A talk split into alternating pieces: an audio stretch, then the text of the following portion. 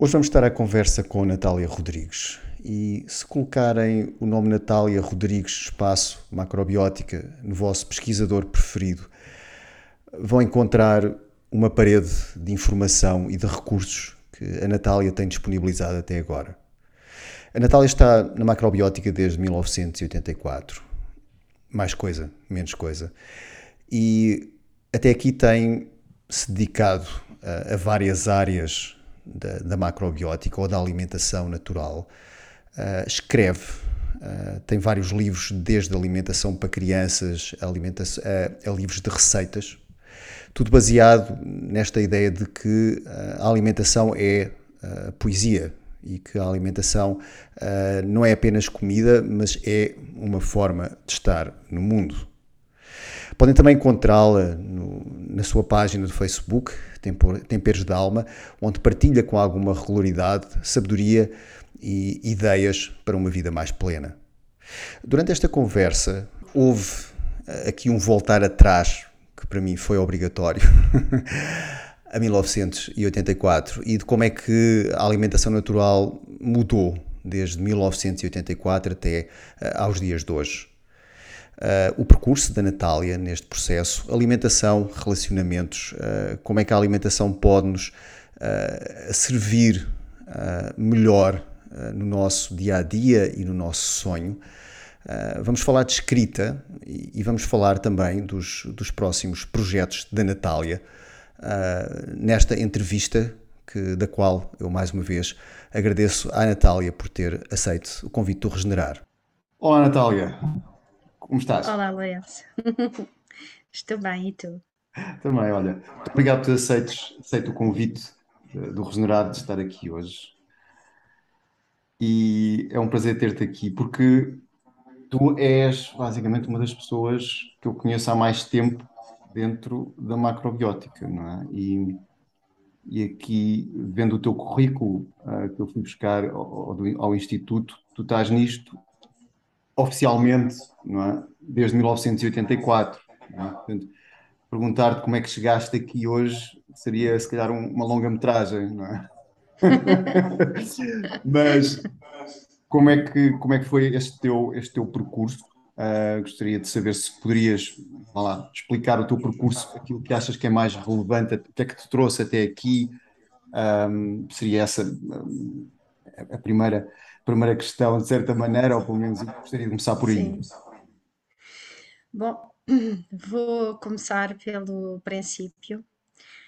Uh, portanto, eu nunca fui uma pessoa assim muito normal e uh, tinha gostos que já uh, se encaixavam desse, dentro dessa anormalidade. Portanto, eu não gostava de beber leite quando era criança, a carne mastigava e fazia umas bolas. Pronto, e hum, conhecia a macrobiótica, vamos lhe chamar por acaso, porque encontrei um livro uh, numa livraria, uh, numa rua onde eu nem costumava passar, quando eu tinha 18 anos. E hum, como isto é um áudio, as pessoas não podem perceber que eu ainda estou nova, mas já foi há muito tempo. Então uh, eu vi o livro e chamava-se Macrobiótica, qualquer coisa, uma vida feliz, e eu nem sequer sabia o que era, mas atraiu-me. Vamos lá saber porquê. Pronto, esse livro fez-me fazer algumas experiências. Uh, tinha a dieta do arroz.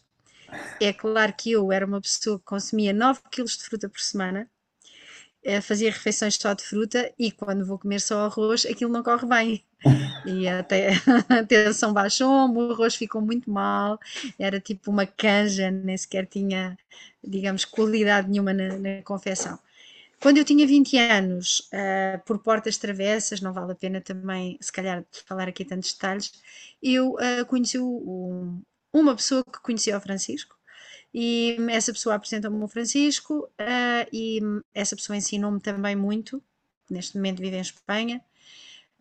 não temos agora grande contacto com ele, mas foi alguém emblemático e outra pessoa que também me ajudou muito, ou que me ensinou muito os primeiros passos, é um senhor que se chama Adriano Martins e que mora em Viseu e que ainda põe toda a gente em polvoró com as suas ideias, já com 70 e muitos anos.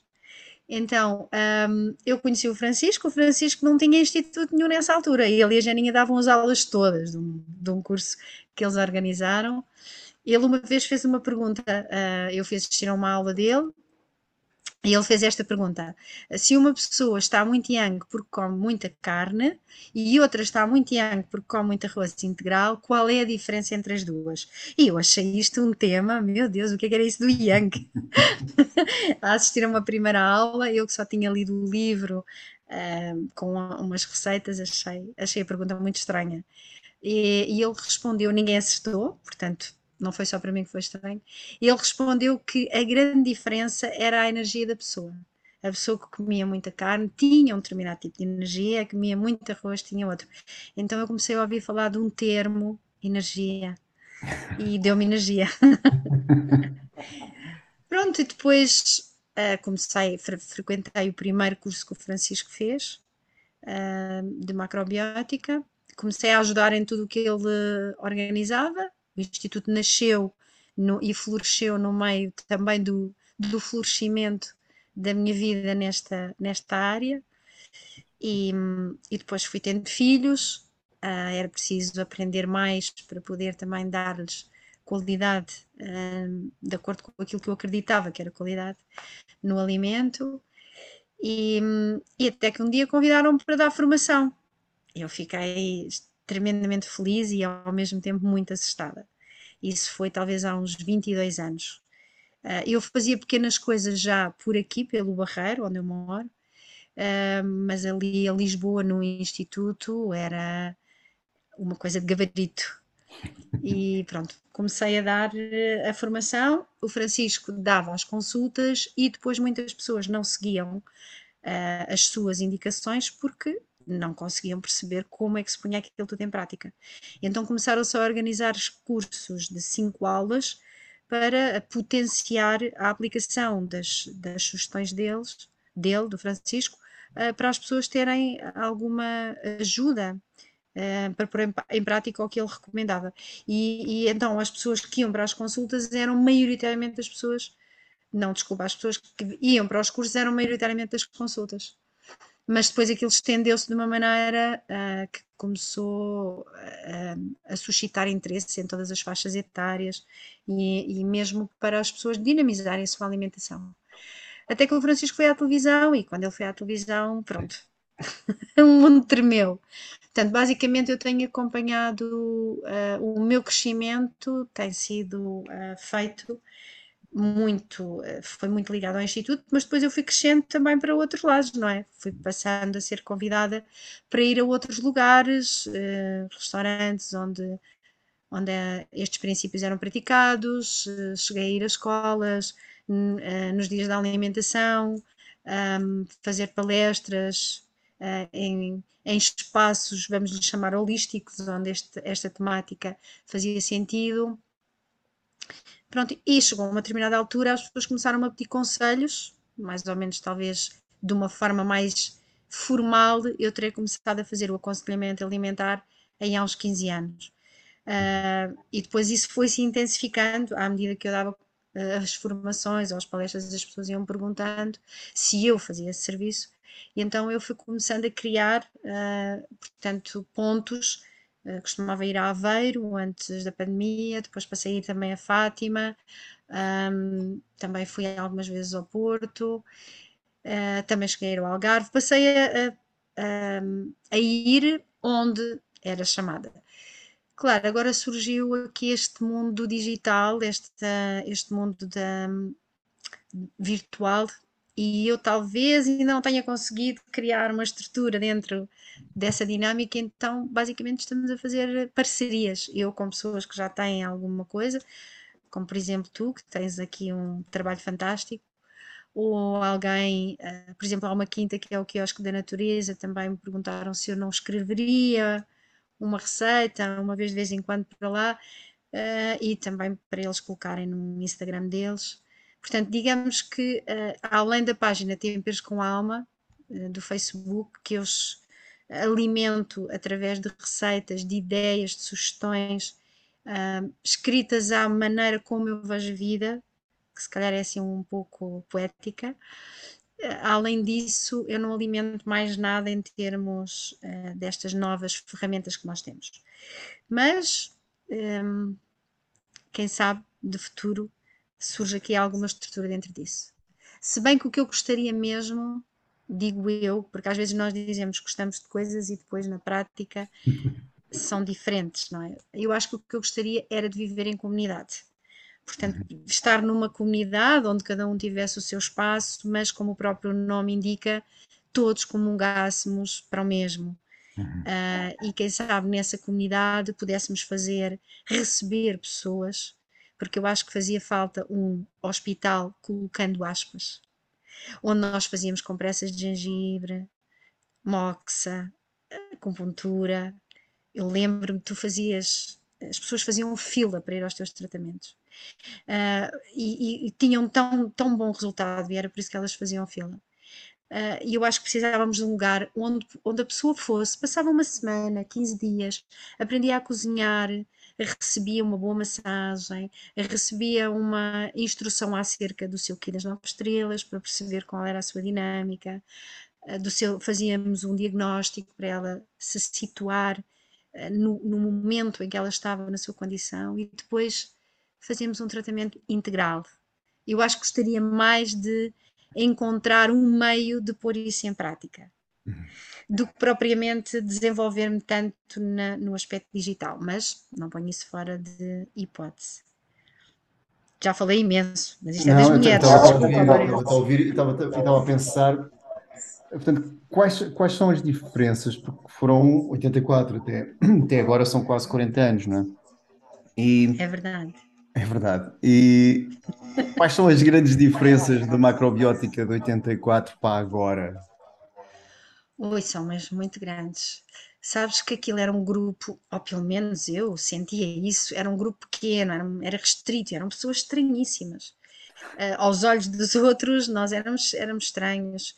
Um, eu lembro-me de ter as miúdas e da minha família, principalmente a família do meu marido, dizer que as crianças não iam crescer nem desenvolver-se com aqueles alimentos. Uh, portanto, aquilo era tudo. Um, éramos vistos como umas pessoas muito fora da caixa. E nós uh, tínhamos eh, muito medo de comer coisas fora daquilo que era recomendado e alguém encontrarmos. Porque se eu comesse um rissol no café e tivesse o azar que um colega meu me visse, toda a comunidade, aquele nicho, dizia: Ah, Natália come rissóis. Portanto, nós não tínhamos bebidas vegetais, nem natas, não havia a variedade que há de produtos. Eu recordo-me que a primeira consulta que me foi feita, o senhor olhou para mim e disse: Ora, aqui temos uma bela de uma galinha açucarada porque era uma pessoa que comia muita galinha e comia muito açúcar ele acertou em cheio, eram realmente as duas coisas que eu comia mais, porque fruta também é açúcar. E ele disse: seis meses sem tomar pequeno almoço. É assim, isto agora não se faz, não é? É claro que já era o jejum intermitente. É. só que, não é? Só que é assim, só que mesmo o jejum intermitente, que agora está muito na moda, tem que ser muito bem feito. Uhum. Ainda há dois dias atrás recebi uh, uma, uma mensagem de uma pessoa que, que eu vou seguindo, uh, que teve uma alteração cardíaca que se assustou por estar a fazer um jejum de um dia para o outro e em 17 horas e ficou mal do coração que viu-se ali aflita. Portanto, as coisas que são moda, mesmo assim, temos que ter algum cuidado com isso. Mas, portanto, o que ele me recomendou foi seis meses sem tomar pequeno almoço. Agora, imagino que é uma pessoa que está habituada a comer a quantidade de açúcar, fruta e bolos que eu comia. É claro que eu tive uma hipoglicemia grave ao fim de mais ou menos três dias estar a fazer isso. Portanto, a macrobiótica era muito restrita. A sobremesa que ele me permitia que eu comesse em julho, que eu comecei a fazer macrobiótica em junho, uh, era milê com passas.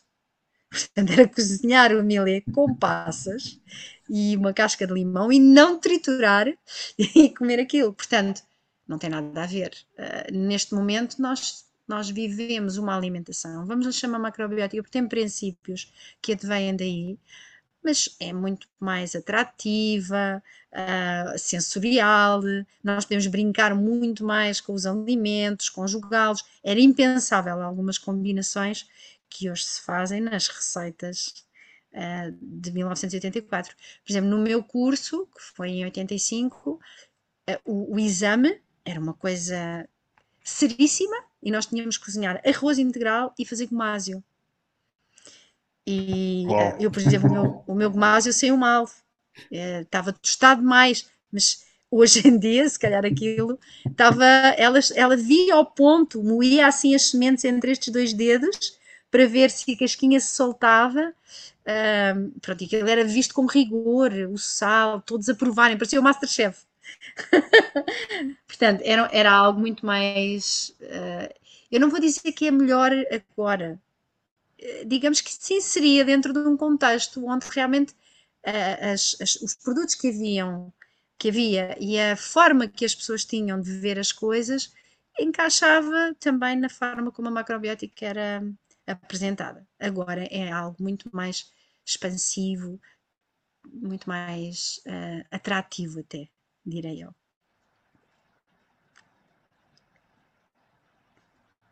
Eu agora não te estou a ouvir, não sei o que é que. Desculpa. Já me estás a ouvir agora? Ah, já estou. eu, eu, acho que houve uma tradução, sabes? Um, e eu acho que estas coisas, quando são importadas do Oriente, ou seja, eu trabalho certo. com Qigong, com acupuntura, com isso, certo. acho que tem que haver uma tradução em alguns aspectos. Eu acho que a macrobiótica, pelo menos em Portugal, sofreu uma boa tradução, uma tradução feliz, não é? E tu escreves, certo. sabes o que é que são traduções mais felizes que outras, não é? E eu acho que isso também ajudou um, a que ela chegasse àquilo que é neste momento em Portugal, um, ou pelo menos, nem que seja o, o termo que agora está em, em voga, o plant-based, não é? Mas se existe plant-based em Portugal, digamos que é, um, é, uma filha da macrobiótica para mim, não é? Porque é, eu penso que o plant-based que existe em Portugal é um plant-based que a maior parte das pessoas que, que, o praticam de forma séria, que eu acho que também existe esta forma séria de fazer, são uhum. pessoas que vêm da macrobiótica. É? E pessoas que têm estes princípios que têm, dizes que se calhar em 84 os princípios eram os mesmos que são agora, certo, mas de certa certo. maneira foram, foram foram florescendo, foram Exatamente. como tudo que está vivo, uh, transformando-se e trazendo uh, mais uh, criatividade, mais forma de expor essa, essa, esse, esse potencial que é nós podermos combinar os vegetais, os legumes. É tão diferente nós pegarmos no, uh, num cabaz de legumes e perceber como é que eles se conjugam. Porque é que nós não misturamos uns com os outros com a mesma regularidade? Não quer dizer que uma ou outra vez não se faça isso, mas a nossa uh, sensibilidade em olhar para a natureza e, e conseguir reconhecer características nos vegetais que levam a que a sua união seja mais feliz para a nossa saúde, para o nosso corpo, isso é, é fantástico, sem dúvida. E, e, depois isso traduz por todo aquele eh, aspecto, não é? Essa sensibilidade do decorar, de fazer o, do prato um quadro, eh, tem a ver com, com, com essa sensibilidade que quem um, ehm, procura alimentar-se de uma forma que seja concordante com a necessidade uh, do nosso corpo, desenvolve. Uhum. É? Às vezes as pessoas dizem, ah, mas faz mal, uh, porque é que não se come carne? Há mil e uma razões para dizer isso. Mas a minha maior preocupação não é se as pessoas não comem de todo. Em 84 é assim, para vingar, para nós conseguirmos crescer e, e, e expandirmos e ramificarmos como hoje estamos, essa comunidade teve que ser mais restrita. Uhum. No início é como uma gravidez, não é? No início o bebê está escondido, tem que ser tudo muito coeso. Uh, depois, quando ele sai cá para fora, pode crescer. Então, eu diria que em 84 era para Portugal, não é? Seria o início da fecundação, da gestação e era preciso preservar muito aquela vida.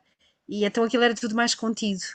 Depois que ela se ingrou, uh, então nós podemos ramificá-la, mantendo sempre esse, esse tronco e esse princípio.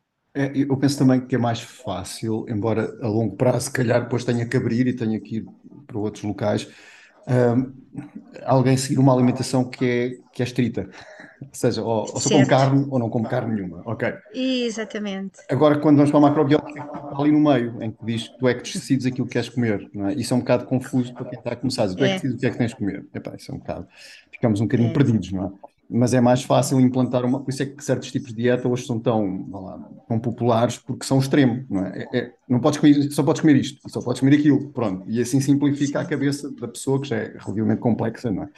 E, e, a macrobiótica tem realmente esta, esta questão de ser uma dieta que eu acho que é importante ter uma dieta inclusiva, não é? Mas se começamos certo. por aí, às vezes pode ser confuso. Certo.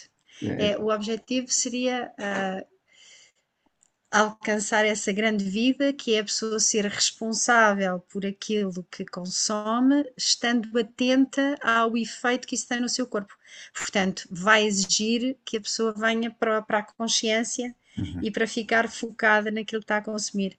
Eu, eu costumo contar uma, uma, uma história, se me permites. É, claro. Uh, eu, há, há, há, uns anos, um, eu trabalhei dentro de uma empresa de cosmética, uh, sempre a fazer a macrobiótica e a dar aulas, mas não era o suficiente para a minha sobrevivência.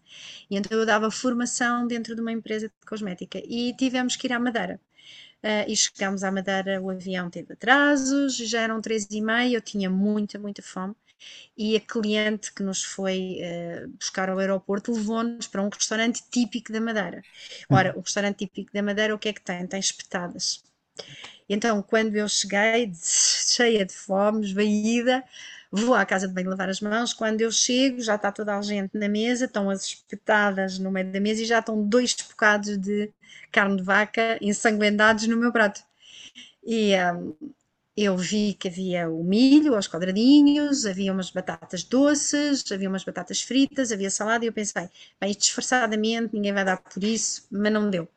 Uh, eu, vou ter, eu vou ter que comer aqui um bocado, e o outro vou tentar pôr no guardanapo para ninguém ver.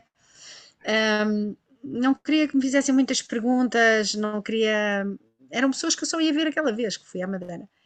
Então uh, eu comi um, um quadrado da, da, da espetada. Eu tive que mastigar aquilo imenso, aquilo estava super ensanguentado. Bem, há carne que até pode saber melhor, mas aquilo não estava a saber mesmo nada bem. Eu consegui mastigar e tal e tal, e pronto, e acabou. Isso eram talvez umas quatro e tal, quando nós acabámos de comer. Eu nesse dia não consegui jantar, portanto aquilo foi uma refeição que teve um impacto. Eu comi mais as tiras de milho, mais o bolo do caco com alho, mais não sei o quê já não consegui jantar, vi só um chá e deitei-me. E no outro dia eu tinha dar uma formação. E toda a gente, uh, portanto, uh, os vendedores, o, o chefe de vendas, o diretor da empresa que estavam lá, eles notaram a minha diferença da formação.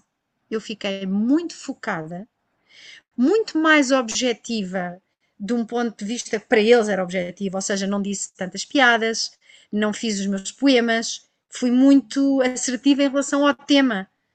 Uh, e eles disseram: bah, uau, estavas fantástica, mesmo alinhada, porque eles queriam que se vendesse esses produtos, não é? E eu sentia vaca em mim. Sim. Que eu costumo dizer para mim. Porque é incrível, aquilo trouxe-me assim como se fosse a energia, a minha energia ficou para uma pessoa que não, não come carne ou, ou o faz muito esporadicamente, sei lá, numa festa, numa coisa qualquer, aquilo entrou no meu corpo e eu consegui sentir um, a energia do alimento. A carne liga-nos muito profundamente à parte da sobrevivência. Quando se consome em muita quantidade, com certeza que a pessoa fica muito alocada a temas como competição, sobrevivência, a fazer crescer de um ponto de vista material. E eu estava empoderada, eu sentia mesmo aquela energia forte dentro de mim. E quão maravilhoso isso é! Eu consegui percepcionar como é que o alimento se manifesta em mim. Eu acho que isto só por fazer macrobiótica é que consegui, e outras pessoas com que falo, eh, que também comentam, consegue-se ter hum, esta sensibilidade de conseguir percepcionar-nos. E eu acho que é, que é maravilhoso. Por isso, a macrobiótica é isso como tu disseste. Cada pessoa vai ter que escolher o seu estilo e responsabilizar-se pelas consequências. E, e, e tens essa, saber que tens essa capacidade de modular o, o teu, teu, estado e, e, segundo as tuas necessidades. Exatamente, exatamente. Há, uma história do Mício que eu vou contar também, em, que é o oposto, Sim, é o oposto da tua, em que ele estava conta, a dar uma palestra e pessoas a dormir. E, e há um aluno dele que no fim diz: ah, foi a melhor palestra que já deste. E ele diz: mas havia pessoas a dormir. Então foram jantar, jantar, para além de jantar, sobremesa. Boa tarde, maçã com chantilly, café. No outro dia as pessoas riam, batiam palmas e eu estava totalmente diferente, não é? Um, portanto, é essa capacidade, não é? Eu ressoo bastante também com essa história, porque também já aconteceu comigo alguns episódios também semelhantes, mas que o fato de se comer ou não comer, geralmente, como tu acordas de manhã, tem a ver com a tua última refeição, não é? É. E quando tu aprendes isso, podes, de certa maneira, modular segundo aquilo tu, as tuas necessidades, não é? Portanto, Certo, certo, certo. Uhum. Uma vez foi um formador, pá, não me lembro, estava agora a tentar recordar, mas não consigo recordar o nome dele. Uh, um formador que foi ao instituto, ainda era ali, um, ali na Baixa, no Minyang, quando o Francisco teve o instituto lá no Minyang, e foi lá um formador e ele dizia: eh, Todos nós vamos gostar de alimentos que para nós eram, eram prazerosos. Eu, por exemplo, adoro queijo. E o que é que eu faço? Eu testei-me e eu consigo perceber a quantidade de queijo que eu posso comer e a frequência de modo a não me afetar. Uhum. Eu já sei que se eu comer dois dias seguidos mais do que X quantidade, eu vou ficar com questões. Ele ficava com faringites, ficava com rouquidão, doía-lhe a garganta, garganta inflamada, etc. Se eu comer só esta quantidade e for espaçado, eu não noto nada. Então eu aprendi a gerenciar o meu prazer com aquilo que o meu corpo consegue lidar.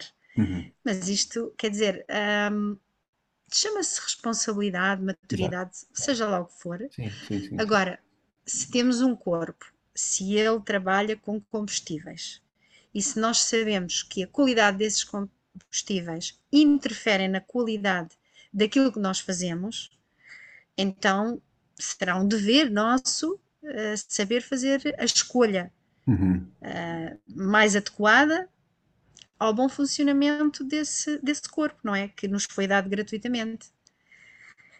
Agora, cada um faz a sua escolha e, e sente o que é que isso significa. Exatamente.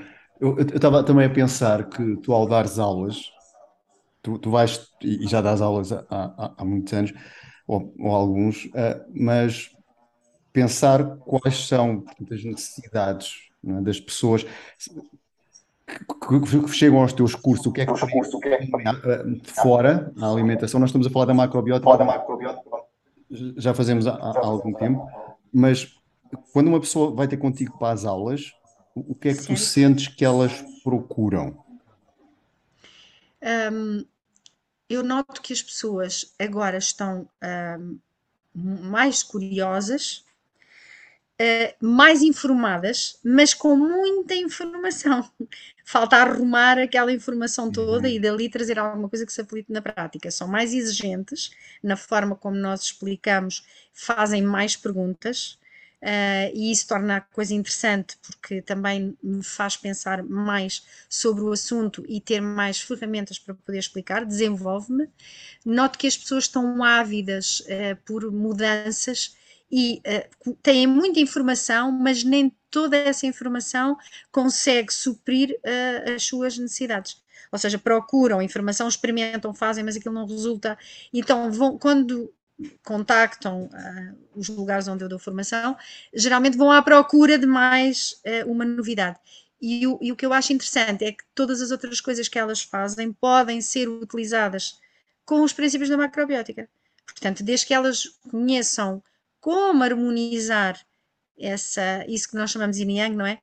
Uh, minimamente já se consegue integrar toda essa informação e, e, e, trazer para a realidade prática algo que lhes seja útil. Mas o que eu noto também muito é que as pessoas se sentem, são hiperestimuladas por muita coisa a acontecer, mas sentem-se de certa maneira vazias. Acho as pessoas uh, com um semblante um, é, não vou dizer que são todas, mas algumas vezes e uma grande maioria uh, com um certo vazio. Acho que não notava isso tanto no início. Hum. Muitas questões emocionais, muitas questões do foro um, emocional. Hum. Muitas. Pois eu, eu penso que, que, acaba por ser, às vezes, eu, eu penso que pode ser, aqui o que eu estou a tentar fazer é algo sem julgamento, mas mas a alimentação hoje também é vista como quase uma coisa que é coisa. Se tu comeres bem, resolve tudo. É? E eu penso ah, que há outras sim, camadas. Sim, sim. É? Há, há, outras Exatamente. camadas neste. Hoje em dia vemos, ah, não, mas a pessoa se quer dar uma questão ecológica tem que comer, tem que comer, mas mais qualquer coisa, de certeza, não é? Mas esta questão, ok, a alimentação tornou-se, pronto, aquela coisa que vai resolver tudo, não é? E, é. Mas, mas existem várias camadas. É? Penso eu que devem ser adressadas, enquanto há pouco falavas na tal de comunidade, não é? É, é, um bocado de ver um, a, pessoa no todo, ok, a pessoa come bem, mas quando vemos, sei lá, a nível das Blue Zones, uh, vemos que, ok, as pessoas têm uma alimentação diferente nas Blue Zones, no Japão ou Itália, ou, ou que seja, mas é mais que isso. É mais que isso. Sim. Que há a tal camada emocional, a camada física, a camada da alimentação. As a camada... crenças, sim, sim. Exatamente. É? é? Eu acho que nós, como seres humanos, temos um sonho, que é de encontrar uma solução. É única. Se, se houvesse num comprimido, esgotava. Portanto, se dissessem este comprimido tem todos os nutrientes, você já não tem que cozinhar mais, acabou-se isso, as pessoas compravam o comprimido. Eh, dariam fortunas por esse comprimido. Às vezes, um, durante um aconselhamento ou no seu seguimento, as pessoas dizem: ah, mas demora-se muito tempo a cozinhar. E, efetivamente, quando não se tem experiência, Uhum. demora-se muito mais tempo, como qualquer coisa. Só que ah, eu tento explicar, uh, não sei se o faço bem, que o tempo de cozinhar não é um tempo perdido, porque é o tempo que eu estou a intencionar cuidar de mim, Uh, é o tempo que eu estou a fazer uma ampulhagem no meu caminho, e então eu preciso desse tempo. Esse tempo não é um tempo em vão. Um, pronto, mas é como tu dizes, a comida não pode ser vista como uh, o santo grau e a pessoa come assim e fica curada, porque nós digerimos na mente, não é? E no coração, nos nossos sentimentos, portanto temos que um, temos que tratar todos, os, todos esses patamares uh, com o devido uh, cuidado e respeito que cada um nos merece. E eu, eu tenho encontrado uh, efetivamente a resposta mais efetiva quando a pessoa quer uh, fazer um trabalho integral, em que ela uhum. muda a alimentação, mas depois começa a percepcionar uh, como é que ela se exercita fisicamente, que tipo de exercício é que faz, uh, como é que ela fala, como é que ela, as crenças que tem, ou seja, há todo um, como uma cebola, um descascar de camadas. E o que nós queremos na vida é o quê? Nós queremos que as coisas sejam fáceis, rápidas e que nos deem prazer. Uhum. Nunca acaba. Fácil, rápido. nunca acaba. Exato. Fácil, rápido e que dê prazer. E acontece que, às vezes, em busca uh, dessa trilogia, acabamos por obter o contrário porque as coisas que são muito fáceis, rápidas e dão prazer, às vezes trazem consequências prolongadas e pouco agradáveis. Uhum. Então eu acho que é preciso, em algum momento da vida, nós temos que perceber que nem só de pão vive o homem, como diz a frase, não é? E que hum, há, há uma, uma relação muito profunda entre as minhas preferências alimentares e a, a forma como a minha personalidade um, se manifesta. Uhum. Por isso é que há pessoas que gostam muito de um alimento e não gostam do outro. Há pessoas que gostam muito de sal, outras gostam muito de doces. Isso não acontece por acaso. Uhum. É porque efetivamente os alimentos vão potenciar a manifestação de determinados comportamentos. Uhum. E então, se a pessoa vir só a alimentação como a resolução, eh, é um paliativo, não é? Sim, muitas vezes há aquela tendência de pensar, ok, agora se comer cenouras para o resto da vida vou- já não me acontece mais nada. é? Apanho ali a Exato. fórmula que se calhar até funciona bem naquela altura da vida, naquela estação, mas que depois, passado algum tempo, começa a, a trazer outro tipo de, de questões, não é? Muitas vezes também se está à procura da forma, ou não, isto é, o arroz é assim, com a sopa de miso todos os dias, e a cenoura, e, e os feijões, e, e vou viver para sempre. E, e, e pronto, e, é, é, também essa procura da tal fórmula, não é, que não existe, não é? mas que é, é, mais um santo grau, não é? que andamos à procura da fórmula, mas que ela está sempre a mudar, que, é, que é também o giro de tudo, não é? Não é? Mas, sim. Mas Nós tínhamos ver... que ver... Diz, diz. Não, tínhamos que ver assim fases. Se a pessoa quiser fazer uma desintoxicação porque está com uma questão de saúde X ou Y, então temos um estilo uh, de comida, vamos lhe chamar terapêutico, uh, que vai ajudar a que o corpo se autorregenere, libertando-se de uma série de toxinas. Mas se a pessoa depois consome sempre as coisas dessa maneira, não vai funcionar. Havia uma história que eu não sei não sei de cor, nem, nem sei em todos os detalhes, do Micho ter dado uh, uma, uma receita, uh, vamos chamar um plano alimentar, uh, a um menino que tinha umas questões que eu acho que tinha a ver com o fígado, e, e, essa receita tinha arroz, tinha rabanetes, tinha sopa de miso, tinha daikon, era assim uma receita muito voltada para, para dissolver ali alguma coisa no fígado. E uh, ele encontrou esse, esse menino 10 anos depois e o menino não tinha crescido quase nada, uh, tinha, tinha se desenvolvido pouco, portanto curou-se daquele problema, mas tinha outros. E, e ele perguntou então, mas o que é que se passa? E eles, o menino comia exatamente as mesmas coisas durante 5 anos. Quer dizer, não é? Nós temos que ver, é como tu dizes, adaptar nós estamos em, em, transformação e o alimento vai ter que acompanhar essa transformação, não é? Se, se vamos utilizar algo que nos ajudou a restabelecer numa determinada fase continuamente, vamos uh, criar outras situações.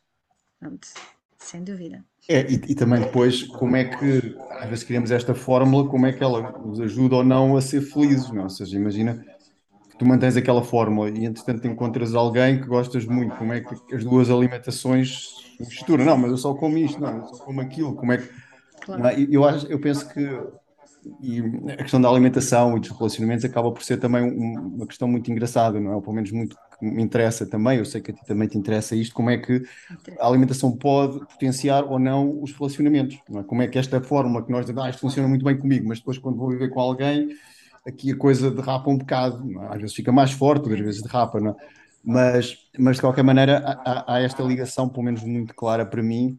Os relacionamentos pode ser se eu vou trabalhar com uma empresa, como é que a minha alimentação funciona é assim, claro. assim, ou, ou, na casa dos meus pais, ou, ou, mas, mas realmente esta questão de como é que um, a alimentação pode eh, potenciar ou fortalecer os relacionamentos é para mim interessa-me bastante. Eu sei que a ti também te interessa. Queres falar um pouco sobre isso? É, interessa-me. Até vou começar aqui só por uma experiência que eu tive uh, quando o meu filho tinha 3 anos. Eu coloquei-o num infantário e combinei que ehm, nos dias que havia carne, que eram dois por semana, portanto, à segunda-feira era sempre douradinhos uh, ou rissóis que eram de peixe porque inerência da segunda-feira não haver tanta variedade de alimentos, e depois havia dois dias carne e dois dias peixe. E eu combinei que nos dias que eu fosse carne, ele levaria comida, os outros três ele comia a comida de lá.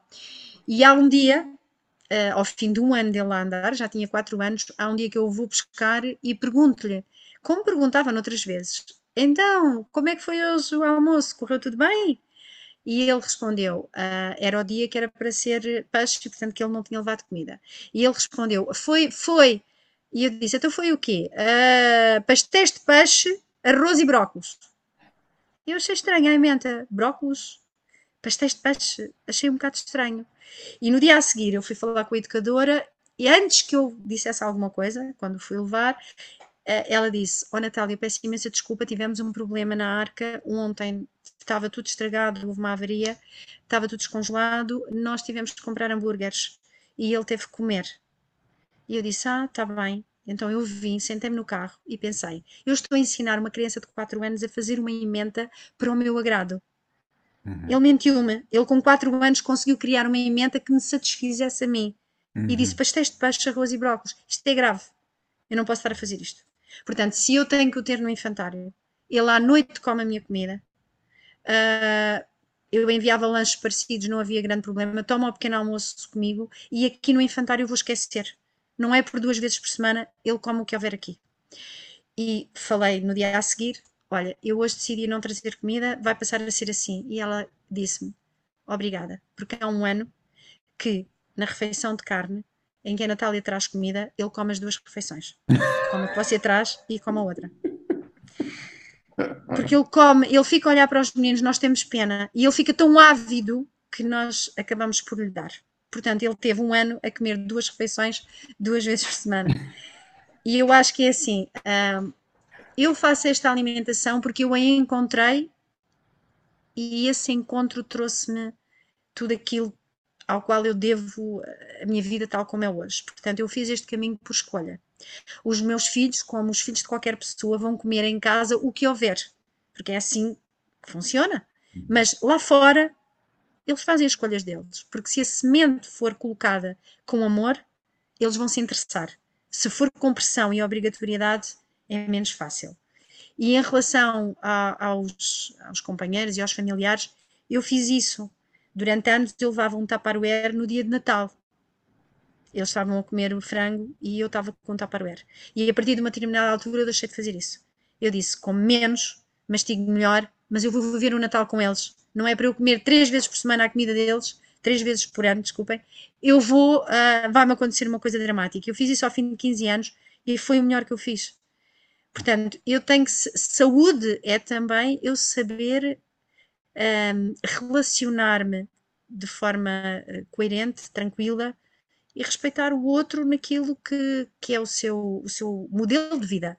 Ele não influencia as minhas escolhas, mas eu posso fazer pequenas pontes e um, acho que o exemplo fala mais do que um, a retórica. Então, uhum. se eles virem o meu exemplo e souberem, olha, às vezes como isto, mas percebemos que não é essa escolha, se calhar vão ter mais facilidade em querer escutar o que é que eu faço. Uhum. Agora, com imposição, eu acho que nenhum tema é bem sucedido. Então acho que isso que tu dizes é realmente fabuloso. Eu costumo dizer que há uma, uma fase da macrobiótica, com todo o respeito por qualquer religião, mas que eu passei também, que é assim uma evangelização. Uhum. Eu no início eu queria dizer às pessoas todas para não comerem aquilo. Eu cheguei a fazer isso. Eu cheguei a ver uma pessoa, uma mãe estar a dar um chupa-chupa a uma criança e dizer, mas isso é terrível, não lhe dê isso. E a pessoa olhar para mim como quem diz, mas conheço de algum lado. eu acho que há uma parte, há uma altura em que, como aquilo funciona, nós descobrimos, é, é espontâneo. Eu quero, eu quero vender isto a toda a gente, não vender por dinheiro, mas, mas porque eu quero contar eh, o grande amor que eu estou a viver. É uma altura assim uh, super expansiva. Agora eu já não tenho vontade nenhuma de dizer nada. A pessoa pode estar ao pé de mim a beber leite, a comer o que quiser, e eu estou simplesmente lá. A pessoa é livre para fazer, e a pessoa diz: Mas tu não comes? e depois posso explicar, não, este aqui não é tanto a minha preferência, mas eu até prefiro não entrar muito em detalhe, a não ser que a pessoa se interesse mesmo muito. E é tão mais pacificador. eu acho que a nossa vibração pode influenciar mais o outro do que uh, uma palavra e uma, e uma conversa dura. Hum. Uh, foi a conclusão que eu, que eu cheguei. Aliás, o, o melhor caminho para alguém recusar algo que nós queiramos recomendar é começar com julgamento. Diz, Exato. este alimento não é bom, mas eu tenho um alimento melhor. O que fica a ecoar é este alimento não é bom, mas quem é ele para dizer que este alimento não é claro. bom? Quem é esta pessoa? Claro, claro. Um... E, depois, e depois as pessoas dizem inúmeras coisas, mas a minha avó comia isto e morreu com 100 anos, que é muito engraçado as pessoas. E eu não sei quem fumou até aos 90 e nunca teve nenhum problema de pulmões. Porquê? Porque é como disseste há pouco, não é só o alimento que se mastiga. É todo um ambiente, é um ritmo de vida, é uma forma de nos relacionarmos. Há muitos fatores. A alimentação é sem dúvida muito importante, mas tudo é alimento, não só aquele que uh, nós estamos aqui a tratar, não é? De uma forma, se calhar, mais, eh, mais intensa. E também é pensar que o que nós tentamos é, neste processo é tentar mais mudar a história do que ir a um ponto da história. Por exemplo, a pessoa diz, eu quero, vou começar a comer melhor para emagrecer. Então pode pensar, eu vou começar a comer melhor para ser saudável. Ou, ou vou começar, a, ou, ou, então quero ser saudável, é? e em vez de dizer certo. vou comer para emagrecer. E quando eu digo eu quero ser saudável, então isso já inclui, se calhar, olhar para o meu sono, já inclui ver se mexo muito ou não durante o dia, como é que estou a comer, como é que é a minha relação com as outras pessoas, não é? E, e é um pouco passar do, do objetivo, mais yang, não é? mais focado, para algo que é a história. Como é que eu posso reescrever a minha história, não é? Que, que, elementos do meu no meu script, é? eu posso reescrever, mas que muitas vezes é esta ideia de não, há ali um culpado e se eu comer aquilo ou se eu acabar com aquilo, acaba tudo. E claro que vamos ter uma vida diferente, mas seremos mais felizes, não sei. Não é? Mas, mas queria aqui, como tu dizes, às vezes queremos ter aqueles três aspectos e depois eh, vamos buscar o, o oposto, que, que, é bastante comum também, não é? Mas, mas é, é mais, quando eu vejo isto, e também a nível de consultas, e, e também vês isso, se calhar, quando mudamos a história, como tu dizias há pouco, quando as pessoas querem mudar a história em vez de mudar uma coisa, então os resultados são bastante diferentes, é? É, é? isso, é isso que eu sinto. É? é, eu acho que nós, se nós pudermos olhar para a nossa existência um, como se nós fôssemos uma semente e aquilo que nós fazemos vai, vai plantar um, por onde nós passamos uh, ali, algum fruto, vai, vai nascer algum fruto da nossa semente, nós vemos que aquilo que eu faço para ser saudável contribui para os meus descendentes, uh, energeticamente há de favorecer os meus ascendentes e, e, vai, e vai influenciar o próprio universo. Portanto, não é o eu querer ser saudável seria o mínimo esperado uh, de alguém que ganhou uma vida gratuitamente uhum. e, e, e, pensar que essa nossa vida tem um impacto ah, num raio muito maior do que raio nós pensamos, uhum. não é?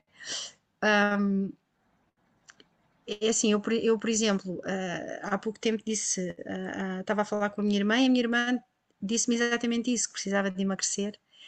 E eu já fiquei contente porque ela quis saber algumas, algumas coisas e depois deu-me assim uh, referências daquilo que ela está a comer, porque consulta as redes sociais, daquilo que ela está a fazer e que não está a resultar. E eu pensei, olha, nunca lhe falei a ela sobre este tema, mas ela agora, sobre este tema, no sentido de dizer, olha, tu estás com peso a mais, etc.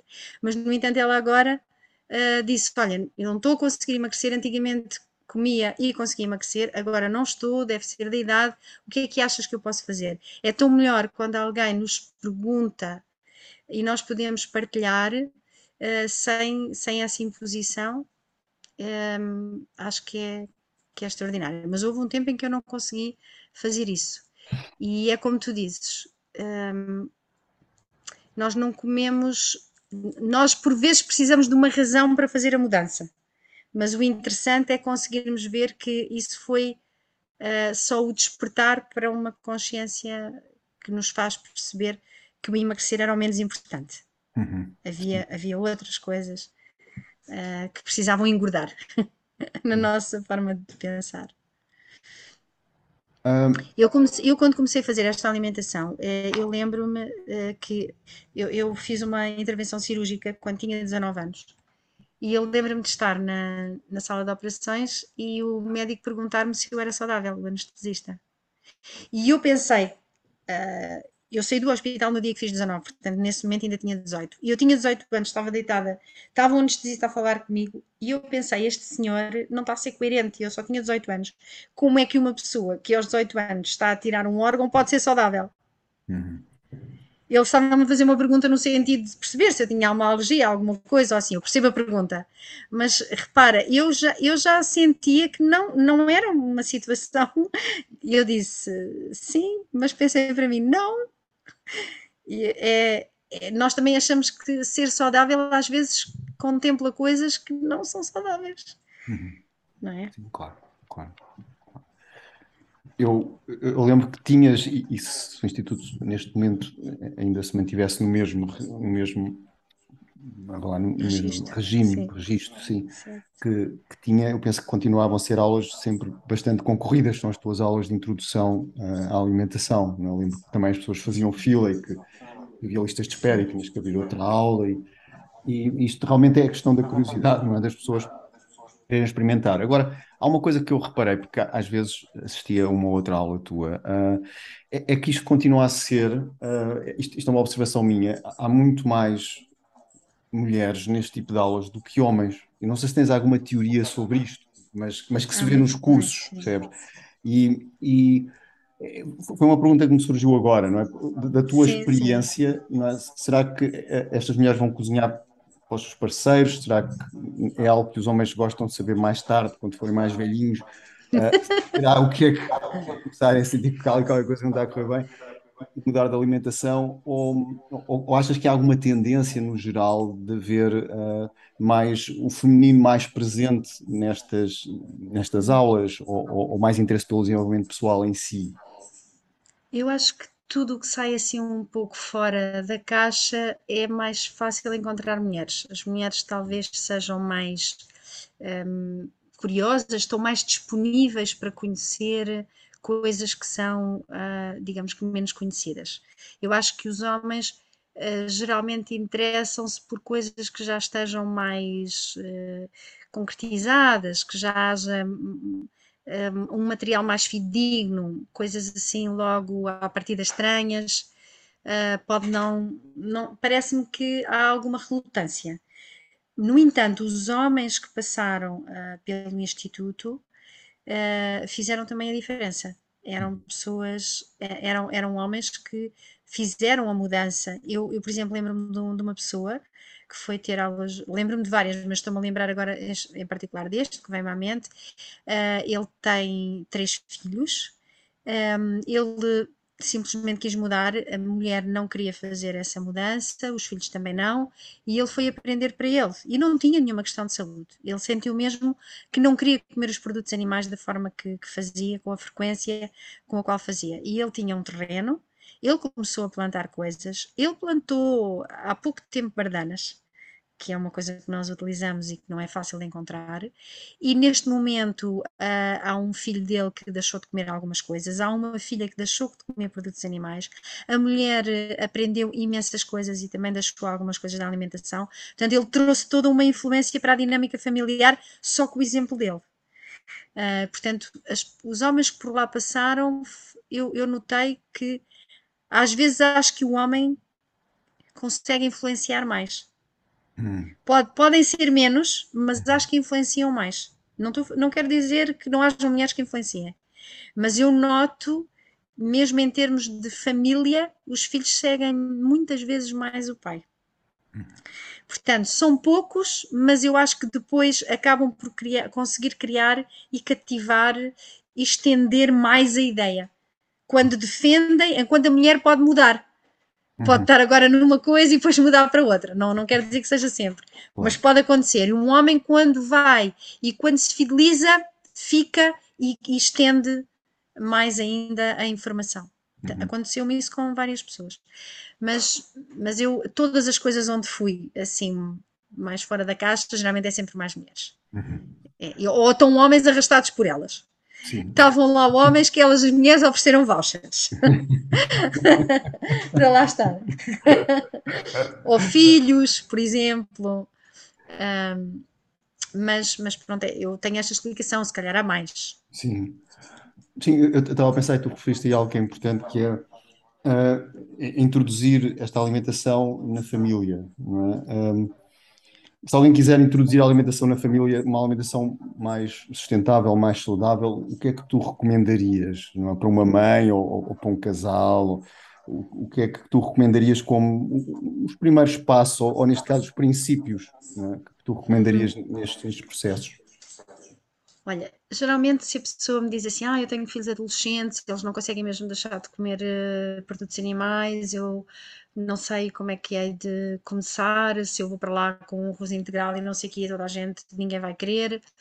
Então eu geralmente digo coisas simples, por exemplo, primeiro mudar o sal, em vez de ser aquele sal refinado, passar a ser um sal marinho que ninguém nota, por isso também não é muito diferente. Depois, a começar a utilizar, por exemplo, milena sopa. Se for por pequenas quantidades, a pessoa pode tirar as batatas e, e, e deixem de fazer sopas com courgette em substituição da batata, porque a courgette é uma abóbora em depressão e está constantemente a largar água. Um legume que deita imensa água, as pessoas ainda põem dentro da água, é água a mais.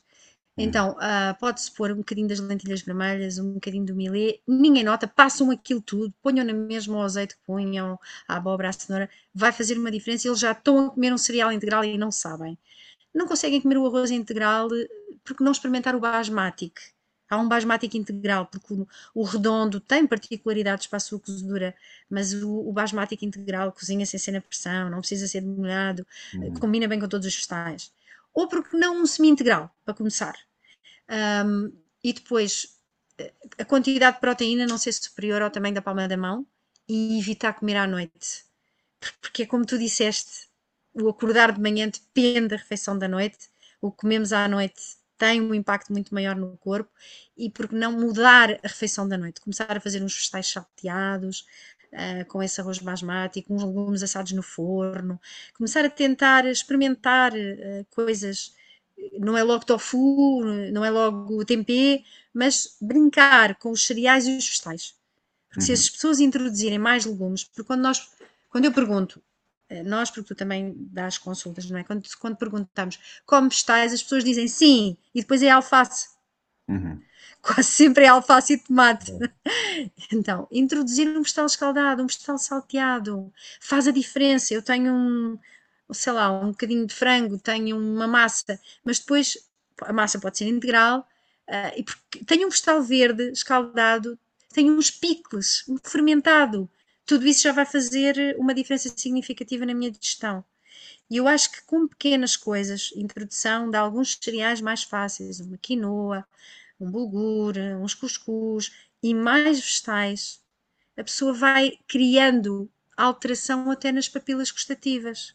Uhum. Porque nós temos, a maior parte de nós, de nós, humanidade, tem as papilas gustativas queimadas, porque é, são sabores tão fortes que nós não conseguimos sentir a simplicidade de um produto. Achamos sempre que falta alguma coisa.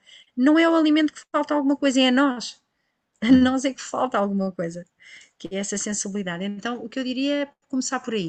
Familiarizar-se mais com os vegetais e com os cereais, assim, em pequenos apontamentos, acho que isso faria a diferença. E, claro, tirar o açúcar branco, mesmo que seja de coco ou mascavado, o açúcar branco. Isto é uma coisa que, dentro da alimentação natural, é um grande equívoco, ou pelo menos eu considero, não quer dizer que seja. É que as pessoas deixam de comer produtos animais e, e com todas as mais-valias que isso pode ter para, para a ecologia e para, para o nosso sistema orgânico e, con, e continuam a comer açúcar. Uhum. Mas é muita quantidade. Faz muito pior a uma pessoa que não coma carne nem paz se comer açúcar branco do que a uma que o consuma. Porque é por extremos, mas pelo menos há uma sustentabilidade de minerais. E uhum. o açúcar é o maior assaltante de minerais. Uma pessoa vai comer batatas fritas com ketchup, não está a fazer mal nenhum animal, e depois a seguir come um pastel de nata, isto é uma refeição que não vai trazer nada para o corpo. Uhum. Portanto, às vezes, as pessoas que praticam a alimentação vegetariana ou vegana, eu já vi refeições muito mais desequilibradas no que as que consomem. Não estou a defender uma ou outra, só falarmos aqui de mudanças alimentares. É uhum. É preciso ter cuidado com essa ideia de vou deixar de comer produtos animais e continuo a comer açúcar na quantidade que, que era usual, porque não vai dar bom resultado. Sim, tu há bocadinho disseste uma coisa que me fazia lembrar uma ideia que o Danny Waxman, os consultores têm macrobióticos, diz, que eu basicamente concordo que é, em alguns casos, que é não tirar nada, mas ir introduzindo coisas. É isso mesmo. Especialmente se a pessoa está efetivamente uh, não está a correr nenhum risco de saúde, etc. Não é? Mas ir introduzindo, porque há uma altura que o corpo, entre uma massa integral e uma massa branca, se calhar prefere a integral certo, ou certo. etc. Mas eu, penso que é deixar o corpo tem uh, ir escolhendo, não é? ir escolhendo aquilo uhum. que. E isso acontece, porque o corpo é inteligente, e a partir do momento que ele é. começa a sentir que aquele sal que é melhor, vai gostar mais daquele sal. Ou pelo menos vai notar a diferença, não, mas a comida com outro sal não sabe tão bem, este é que agora realmente é Sim. melhor, não é? Portanto, é, é, em vez de entrar naquela coisa logo do chicote, não é? Mais uma vez, não é? Uh, que não, não, isto, é, isto, é tudo mau, então temos que ir só para as coisas boas, mas às vezes, como eu disse mais uma vez, se a pessoa não está correr perigo de vida, e introduzindo, ok, os, o sal, os, os sais integrais, o milê, etc., a pessoa começa a perceber, mas esta sopa só com milê do que com outra coisa qualquer. É? Porque eu usava antes a batata ou outra coisa. Portanto, é, eu, eu, subscrevo essa ideia também, que, que, é, que, é, realmente na transição, não é? Que, que, eu acho que a maior parte das pessoas luta muito com a transição, não é? Que passa de um lado para o outro e há ali muitas questões sociais, familiares, uh, mentais, emocionais é? na transição, mas que muitas vezes não é assim tão difícil, não é? Que se, ou se houver acompanhamento, ou mesmo às vezes sem acompanhamento, não é? eu, eu, penso que antes, é, é, as pessoas agora precisam de ir para escolas para fazer surf, e eu acho que deve ser, umas pessoas pode ser importante. Agora é preciso ir a uma escola para aprender a comer, antes ninguém pensava nisso, né? antes as pessoas pegavam na prancha e iam para dentro da água, e antes pegavam no arroz integral e olha, vamos ver o que, é que acontece. Um, e, e, agora pronto, há escolas para isso tudo, e, e acho que é muito bom, mas que muitas vezes não é assim tão complicado não é? Um, certo. Não é assim tão complicado, penso eu. Não, sim, sim, sim. E até porque se a pessoa começar a comer assim, o que é que pode acontecer, Lourenço, também? Por exemplo, às vezes há pessoas que têm prisão de ventre e o intestino, com ali mais vegetais, mais a fibra do cereal. Olha, eu até estou a reparar que esta semana uh, fui muito mais vezes à casa de banho, sinto-me muito mais aliviado do que, do que era meu habitual. A pessoa pode reparar em pequenas alterações que o próprio corpo vá revelando. E isso é mais importante do que alguém convencer. Sim, e, e há uma fase interessante também na transição. É que as pessoas precisam de pensar que estão a comer o mesmo, uh, mas que é mais saudável. Como, por exemplo, é lasanha, mas é de vegetais. É burgers, mas é de feijão é bolonhesa, mas não sei o quê. Ou seja, as pessoas numa primeira fase querem ficar com os mesmos nomes, há uma, uma relação, uma, porque o alimento, o alimento é uma mala de, de, memórias, não é? Nós quando comemos um alimento conectamos-nos com memórias e não se pode tirar assim, esvaziar completamente, senão é um Alzheimer. A Sim. pessoa não reconhece nada daqueles sabores e, e pode ser complicado a nível emocional e depois a pessoa também pode deixar tudo de um momento para o outro porque não conseguiu mesmo. Foi uma transição tão dura que a pessoa desiste. É como um treino, tem que se começar devagar. A menos, como tu disseste, se houver questões de saúde muito uh, preeminentes, não é? Sim, às vezes eu penso que é quando, quando estás a aprender, sei lá, a falar inglês, não é? Tu estás a dizer caneta e estás a pensar, estás a pen e estás a pensar, ah, isto é caneta, não é? Estás ainda a pensar no, sim, no equivalente sim, em sim. português, não é? E depois há uma altura que isso já não acontece, não é? Já, já falas, tentar a pensar, agora estou a dizer isto em português, não é? E, e acho que é assim. Eu ainda estou na primeira fase.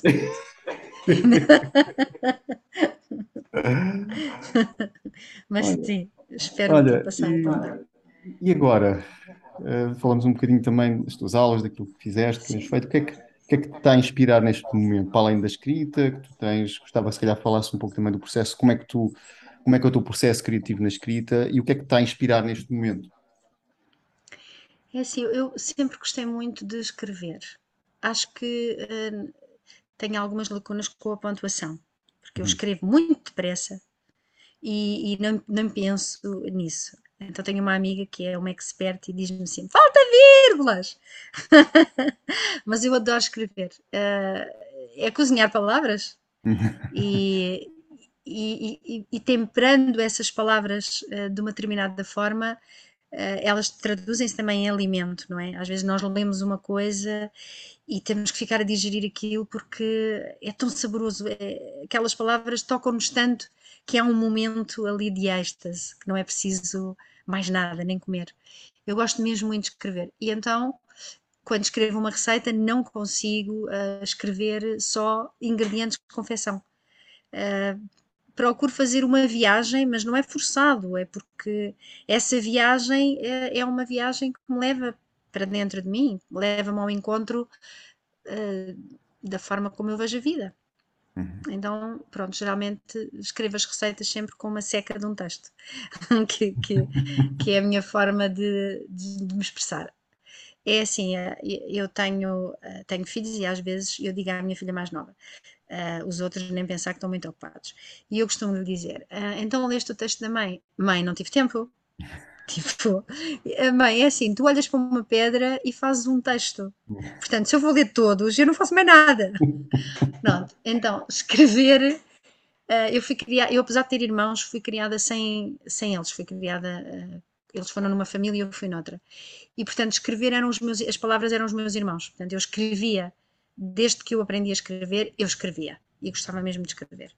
Pronto, e juntei isso a este tema como se eu estudar, se eu vivesse outro tema, se outro estudo fizesse parte da minha vida, eu juntaria a esse estudo.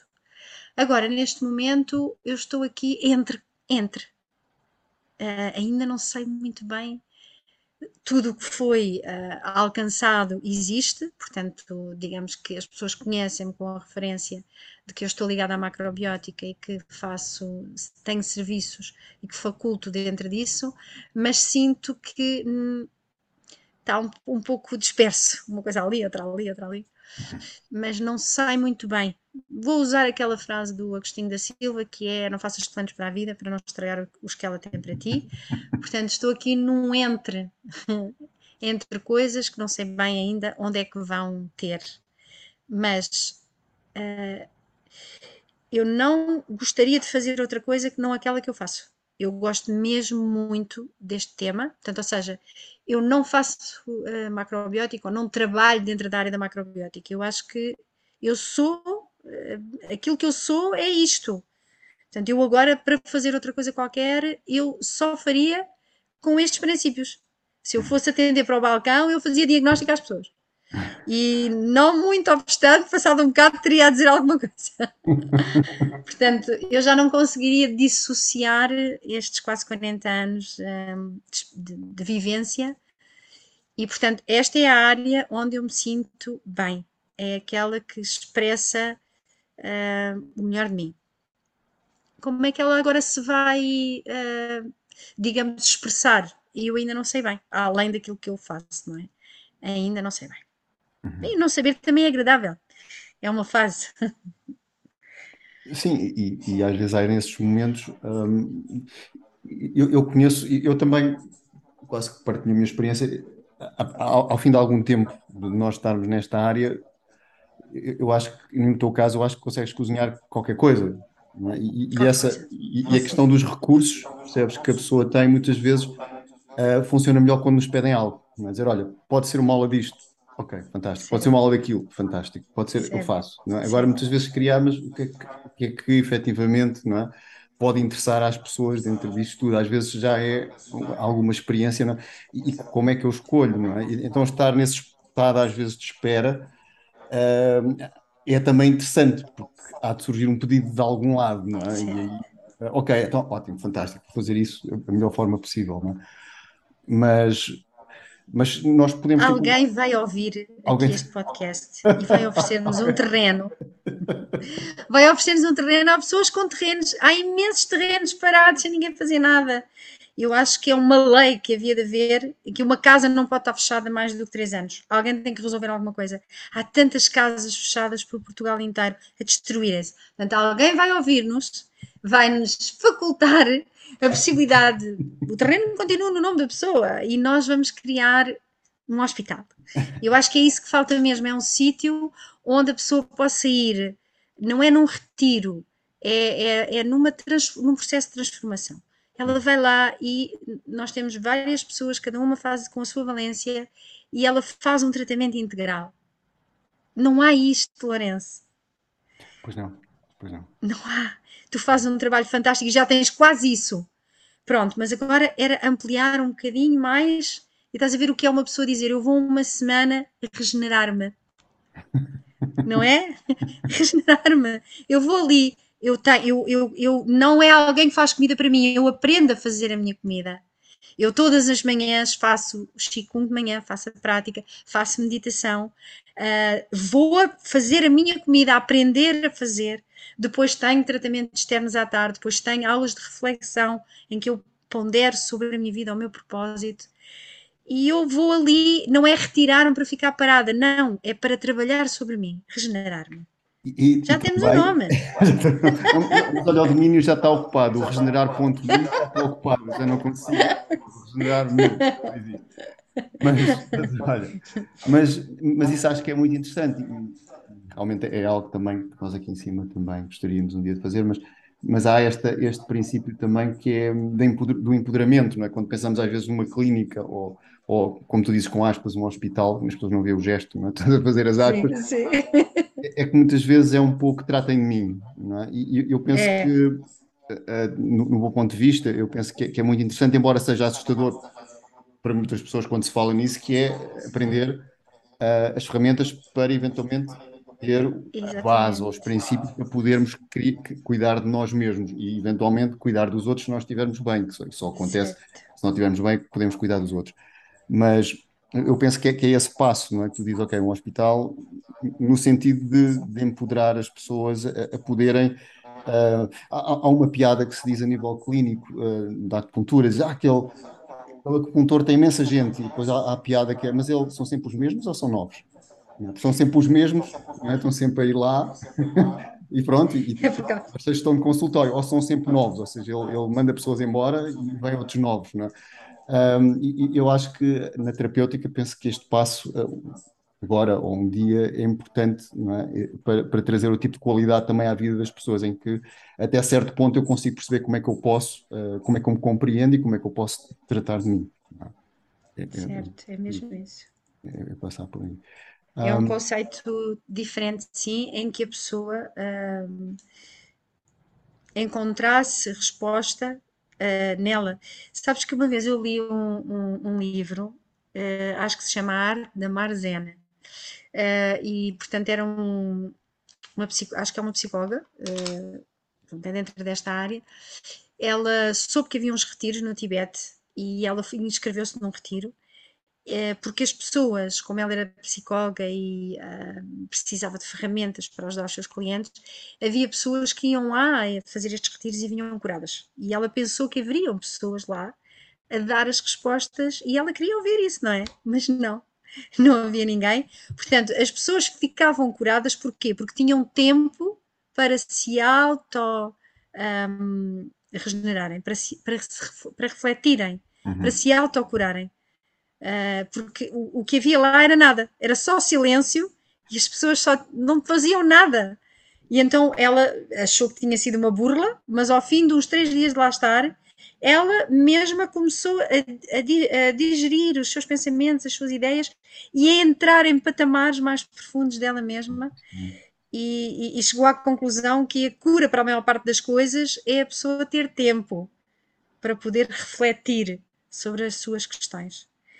Portanto, é mesmo isso, Clarence, seria um hospital, uh, não vamos fazer o gesto, é aspas, mas uh, que a pessoa aprendesse a curar-se. Uhum. Aprendesse, recordasse, não é? Porque o nosso corpo tem um sistema. Sim, sim, exatamente. Olha, Natal. Vai acontecer. Vai acontecer. Eu, eu penso que sim, mas pode não ser connosco, pode ser connosco, não interessa, mas eu penso que as sementes estão aqui, não é? Quer dizer, sim, eu acho que é já, pelo menos penso que estamos, já estivemos mais longe, mais perto, é isso que eu sinto. Um, olha, onde é que as pessoas te podem encontrar? Eu, eu fiz uma pesquisa no UC, tens alguns livros, não é? Que são, podes dizer sim. os nomes deles todos? Posso, posso dizer. Portanto, eu neste momento os livros que tenho são todos com uma editora que se chama Edições Mahatman. Um, a editora envia os livros para casa. Ela, como tem, faz um desconto quem compra no site, portanto, não sai mais caro com os portes, embora alguns também hajam uh, nas livrarias, aquelas mais populares, Bertrand e Fnac.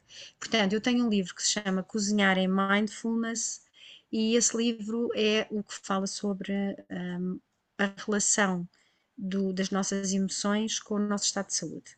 Portanto, ajuda-nos a identificar como é, é, que nós nos sentimos quando uh, o nosso corpo funciona de uma forma equilibrada e quando existem alterações, como é que nós podemos identificar. E basicamente tem uh, uma fonte das cinco transformações que tu também conheces uh, e tem receitas depois para, para ajudar a auxiliar um, a, ao reequilíbrio desses, desses mesmos sintomas.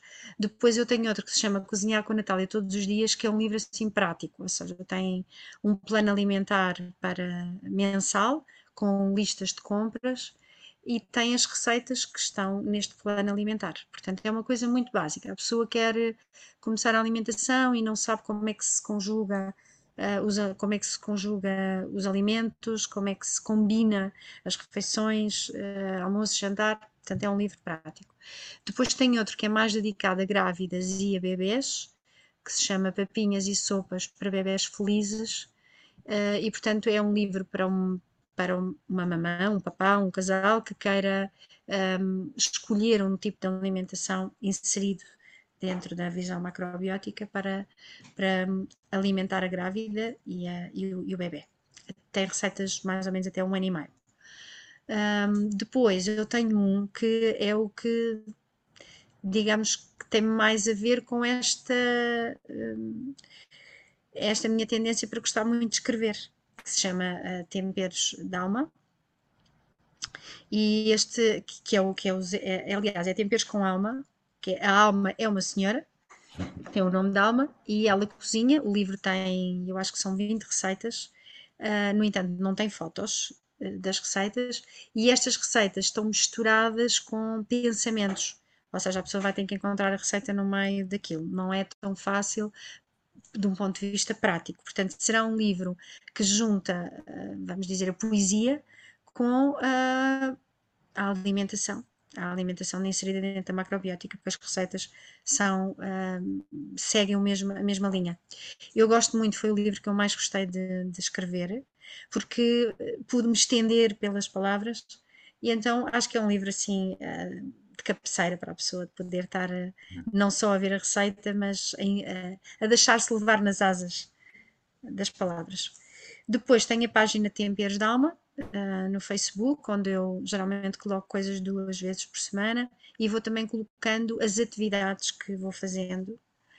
Um, e pronto, e faço, uh, tenho o meu e-mail, que as pessoas geralmente contactam-me por essa via também para, para o serviço da, da consulta. E é isso. acho que já está bom. Eu, eu, acho que a poesia acaba por fazer uma ligação fantástica entre. Porque quando nós lemos um poema, nunca é igual. É? E quando nós cozinhamos um alimento, também nunca é igual. Se eu cozinhar arroz todos os dias, é sempre diferente. Se eu ler um poema todos os dias, também é sempre diferente. Portanto, acaba por haver aqui, é, pelo menos do meu ponto de vista, uma ligação bastante feliz é? entre, entre a poesia e a alimentação, porque nos fazem perceber que também todos os dias estamos diferentes se eu estou a perceber ou a fazer o arroz daquela forma. Né? Ah. Um, então quer dizer que também estou diferente e acompanho esta ideia Sim. da impermanência. Muito bem. É, no livro Temperos da Alma, eh, tem, por exemplo, há lá uma, uma parte em que a alma está a descascar as cebolas e ela diz: descasca as cebolas, uh, ao explicar como é que a receita, uh, os passos da receita, e depois há uma parte que diz: e as cebolas viram-se nuas pela primeira vez. Pronto, isto é para perceber é o género. Nós não pensamos nisso quando estamos a, em vez de dizer descascar, nós estamos a despir as cebolas. Elas efetivamente têm uma roupa como nós. Quando eu aprendi a cozinhar, foi-nos ensinado para fazer isso com muita delicadeza e não cortar bocados uh, para a cebola não ficar irregular, porque toda essa atitude não é para, não é para a cebola propriamente, uhum. é, é aquilo que vai gerir a minha vida e as minhas relações, é a forma como eu uh, vou agir num todo. Aquilo é um treino, ou seja, eu estar a fazer aquilo é um treino para o resto. Mas pronto, é só para dar uma ideia uh, claro, de como sim. é que está escrito. Sim, aqui eh, abre-se um bocado a porta para esta forma de a forma como tu ages na cozinha é a forma como tu ages na vida. Como é que uh, tu vês, sei lá, duas pessoas a comer num restaurante, um casal, tu podes ver ali muitas histórias, não é? Uh, e, ou, ou vês uma pessoa a cozinhar e vês, consegues ver o resto da vida, no um consegues ver o todo e no, no todo está um, não é? Um, mas sim, é eu percebo efetivamente isso que tu dizes, não é? Que a forma como descascamos uma cebola pode refletir o universo todo. Certo. Bem, olha, Pronto. Natália, muito obrigado mais uma Obrigada, vez por ter estado aqui e desejo as melhores felicidades para os teus projetos e para as tuas atividades. Um, e não sei se queres terminar com alguma frase ou alguma, alguma coisa que eu não tenha perguntado e que queiras acrescentar. Não, não. Acho que foi uma conversa muito fluida, veio da alma e temperou perfeitamente o tema. Quero-te agradecer também, dar-te os parabéns pelo projeto Uh, estive no outro dia a fazer uma das práticas. Uh, foi uma coisa tão simples, mas conseguiu trazer-me logo mais leveza e energia para o meu dia. Não fazia uh, ideia de que 12 minutos poderiam mudar 24 horas. obrigada pelo teu trabalho, a ti, à Marta, é tudo que vocês desenvolvem e obrigada por me incluires também no projeto e por me teres dado esta oportunidade. E um abraço a todos os que estão a ouvir. Temos que ser sementes e que sejamos sementes de qualidade. Obrigada. Obrigado, Natália. Obrigado.